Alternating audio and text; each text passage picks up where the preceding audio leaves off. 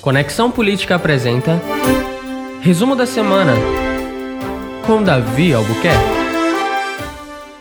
Olá, sejam muito bem-vindos ouvintes que nos acompanham nas plataformas digitais e também nas rádios do nosso Brasil. Eu sou Davi Albuquerque do Conexão Política e estamos iniciando agora mais uma edição do Resumo da Semana. O programa que mantém nossos seguidores informados sobre os principais acontecimentos do Brasil e do mundo. Hoje é sexta-feira, dia 19 de junho de 2020. Ouça agora quais foram os destaques dessa semana. Nova operação da Polícia Federal mira compras irregulares no combate à Covid-19 no Rio de Janeiro. Bolsonaro informa que Brasil e Rússia vão aprofundar cooperação mútua. Coreia do Norte explode escritório na fronteira com a Coreia do Sul. Alexandre de Moraes determina novas ações contra deputados e apoiadores do presidente Jair Bolsonaro. Contratos de 9 milhões de reais sem licitação chamou a atenção das autoridades em Pernambuco. Polícia Militar apreende 700 mil reais em maconha dentro de caixões em Ponta Porã. Presidente Bolsonaro diz que não irá assistir calado atos inconstitucionais do ministro Alexandre de Moraes contra brasileiros. Fabrício Queiroz, ex-assessor de Flávio Bolsonaro, foi preso nesta quinta-feira em Atibaia. Abraham Weintraub anunciou que deixará seu cargo no Ministério da Educação.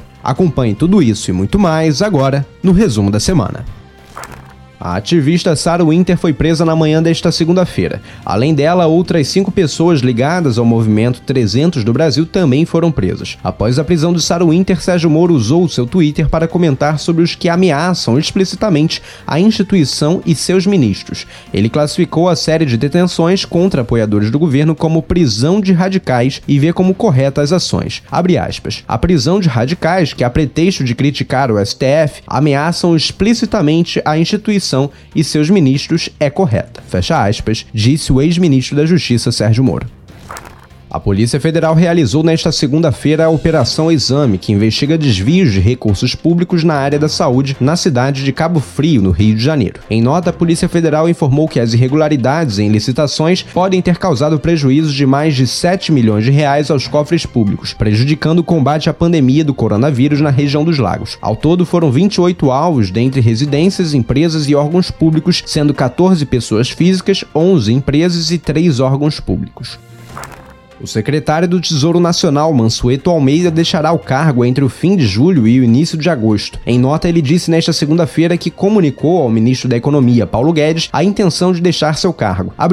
A saída deverá ocorrer entre o fim de julho e o início de agosto, período no qual seguirei à frente do Tesouro e ajudarei no processo de transição para o novo secretário, fecha aspas, informou Mansueto. O presidente Jair Bolsonaro informou nesta última segunda-feira que conversou por telefone com o presidente da Rússia, Vladimir Putin. De acordo com o mandatário brasileiro, ambos concordaram em aprofundar ainda mais a cooperação entre os nossos países, inclusive no combate ao Covid-19. Tratamos também dos resultados que queremos atingir na próxima cúpula do BRICS, em São Petersburgo. Fecha aspas, escreveu o presidente Jair Bolsonaro. A Coreia do Norte explodiu nesta terça-feira um prédio de escritórios intercoreano dentro de sua fronteira, em um ato que aumenta acentuadamente as tensões na Península Coreana. O Ministério da Unificação de Seul disse que o prédio na cidade de Kaesong, na fronteira com a Coreia do Norte, foi destruído às 2h49 no horário local, mas não deu mais detalhes. Fotos da agência de notícias Yonhap mostraram fumaça subindo do que parecia ser um complexo de edifícios. A agência disse que a área fazia parte de um parque industrial agora fechado fechado. A ameaça militar é a mais recente de uma série de declarações cada vez mais hostis feitas pela Coreia do Norte nas últimas semanas.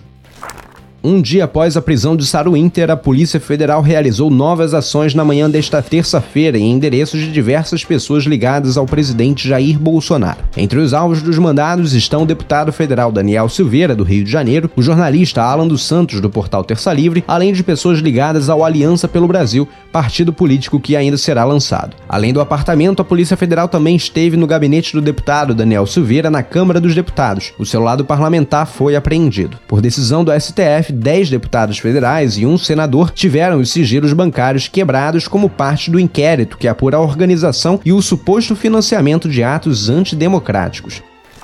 Uma semana após se declarar livre do coronavírus, a Nova Zelândia confirmou nesta terça-feira dois casos importados de Covid-19. São duas mulheres irmãs que voaram de Londres para o país. Elas foram visitar o pai, que estava doente e morreu na última semana. Na semana passada, o país anunciou o fim das restrições e declarou estar livre do novo vírus. A Polícia Federal fez uma operação na manhã desta terça-feira para investigar a contratação de uma empresa sem licitação por prefeituras pernambucanas para fornecimento de materiais médico-hospitalares para o enfrentamento da pandemia do novo coronavírus. A ação conta com a cooperação da Controladoria Geral da União e os contratos sob análise somam quase 9 milhões de reais. Segundo a investigação, a empresa contratada era de fachada e estava em nome de Laranjas, e que ela pertencia, na verdade, a um grupo econômico que já vinha sendo favorecido favorecido há quase uma década por contratações públicas milionárias.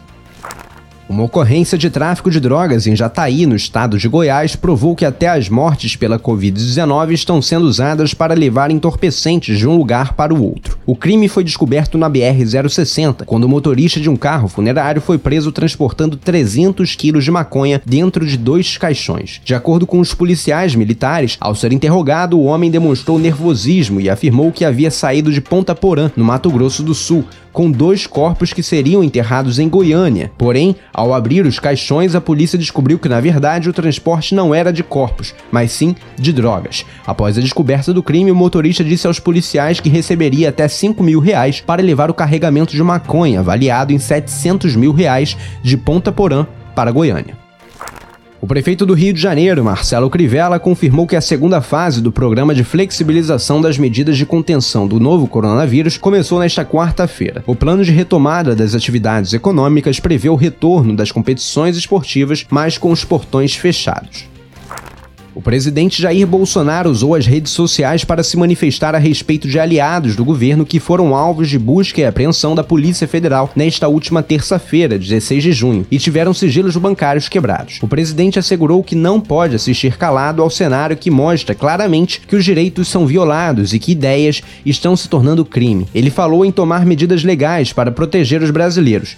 Aspas. Luto para fazer a minha parte, mas não posso assistir calado enquanto direitos são violados e ideias ideias são perseguidas. Por isso, tomarei todas as medidas legais possíveis para proteger a Constituição e a liberdade dos brasileiros. Bolsonaro disse ainda que a democracia só existe onde a população é respeitada. Abre aspas. Só pode haver democracia onde o povo é respeitado, onde os governados escolhem quem irá governá-los e onde as liberdades fundamentais são protegidas. É o povo que legitima as instituições e não o contrário. Isso sim é democracia. Queremos, acima de tudo, preservar a nossa democracia e fingir naturalidade diante de tudo que está acontecendo só contribuiria para a sua completa destruição. Nada é mais autoritário do que atentar contra a liberdade do seu próprio povo. Fecha aspas, disse o presidente Jair Bolsonaro. Ao ser abordado nesta quarta-feira por uma apoiadora que afirmou que outros poderes não permitem que o presidente Jair Bolsonaro governe, o chefe do executivo reagiu dizendo que houve abuso na operação contra seus aliados e que está chegando a hora de tudo ser colocado no devido lugar. Em 1970 eu já estava na luta armada e conheço tudo o que está acontecendo no Brasil. Você está falando respeitosamente comigo, sei disso, mas tem gente que nasceu 40 anos depois do que eu vivi e quer dizer como devo governar o Brasil. Eu estou fazendo exatamente exatamente o que tem que ser feito. Eu não vou ser o primeiro a chutar o pau da barraca. Eles estão abusando. Isso está a olhos vistos. O ocorrido no dia de ontem e no dia de hoje no seu devido lugar. Fecha aspas, declarou o presidente. Mais uma etapa da Operação Mercadores do Caos do Ministério Público foi deflagrada nesta quarta-feira. Esta nova ação visa cumprir mandados de prisão preventiva e de busca e apreensão contra acusados de desvio de dinheiro público destinado à compra de respiradores para pacientes que têm a Covid-19. Um dos presos é Carlos Frederico Versosa do BOC, superintendente de Orçamento e Finanças da Secretaria Estadual de Saúde. Ele foi contratado na gestão de Edmar Santos na pasta e continuou na equipe do atual secretário Fernando Ferri. Ele foi preso em casa em Pedotiba, Niterói, na região metropolitana do Rio de Janeiro. O deputado Fábio Farias tomou posse como ministro das Comunicações nesta quarta-feira no Palácio do Planalto. Durante seu discurso na cerimônia de posse do novo ministro, o presidente Jair Bolsonaro destacou que as instituições nacionais devem se submeter ao povo, cuja vontade é soberana na democracia. Abre aspas. Não são as instituições que dizem o que o povo deve fazer, mas é o povo que diz o que as instituições devem fazer, disse o presidente.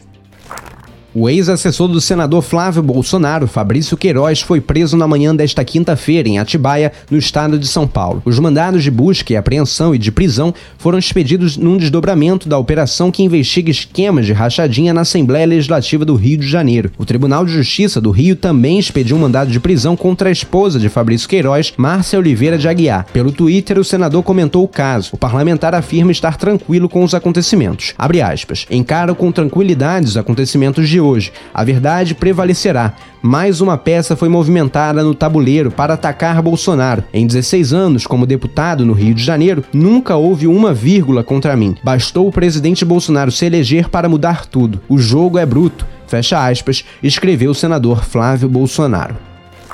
A Polícia Federal, a Receita Federal e a Controladoria Geral da União deflagraram nesta quinta-feira a Operação Salércia para apurar supostas irregularidades na contratação de empresas fornecedoras de produtos alimentícios por órgãos e secretarias do governo do Pará. Foram cumpridos 15 mandados de busca e apreensão nos estados de São Paulo e Pará. O trabalho conta com a participação de auditores da CGU e da Receita Federal, além de 80 policiais federais. De acordo com a CGU, as investigações tiveram início após veículos veículos de imprensa noticiarem eventuais fraudes em contrato firmado pela Secretaria de Educação do Pará em março deste ano por meio de dispensa de licitação no valor de 73 milhões de reais.